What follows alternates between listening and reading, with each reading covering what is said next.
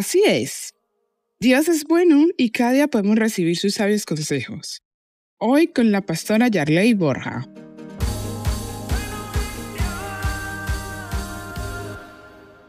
El Señor Jesucristo en su palabra dice en sus enseñanzas, mi paz os dejo, mi paz os doy. Yo no la doy como el mundo la da.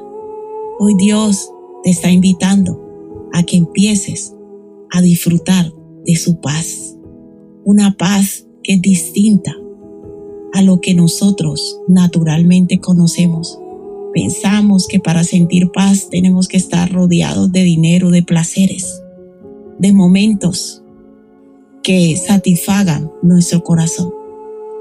Pero la palabra de Dios y el consejo de Dios nos enseña que la paz de Dios es distinta, que la paz de Dios tiene la capacidad de producir en nosotros tranquilidad, gozo, alegría, descanso, sin necesidad de estar rodeado de amigos, de dinero. Hay personas que no son capaces de estar solas porque se deprimen. No saben disfrutar de una paz consigo mismos. Pero la paz que Dios nos da es una paz que nos permite estar tranquilos aún en medio de la tormenta. Por eso la invitación de Dios para hoy es que abramos nuestro corazón para que le conozcamos a Él y le demos la oportunidad que Él produzca en nosotros esa paz que sobrepasa todo entendimiento humano y nos da descanso. Hay personas que viven en un ambiente de peleas, de conflictos, de pleitos, en un ambiente de, de dolor, de tristeza.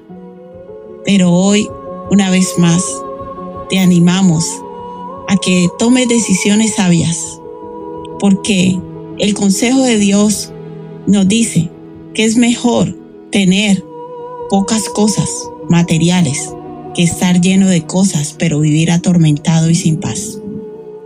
Es mejor tener lo poco materialmente hablando que tenerlo mucho pero en angustia.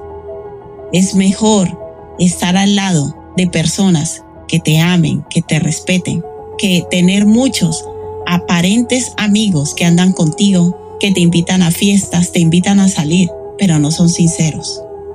La paz es un regalo de Dios. La paz es algo que los seres humanos necesitamos en nuestro hombre interior para sentirnos en armonía consigo mismo. Hoy te invitamos a que dejes todas esas cosas que te quitan la paz.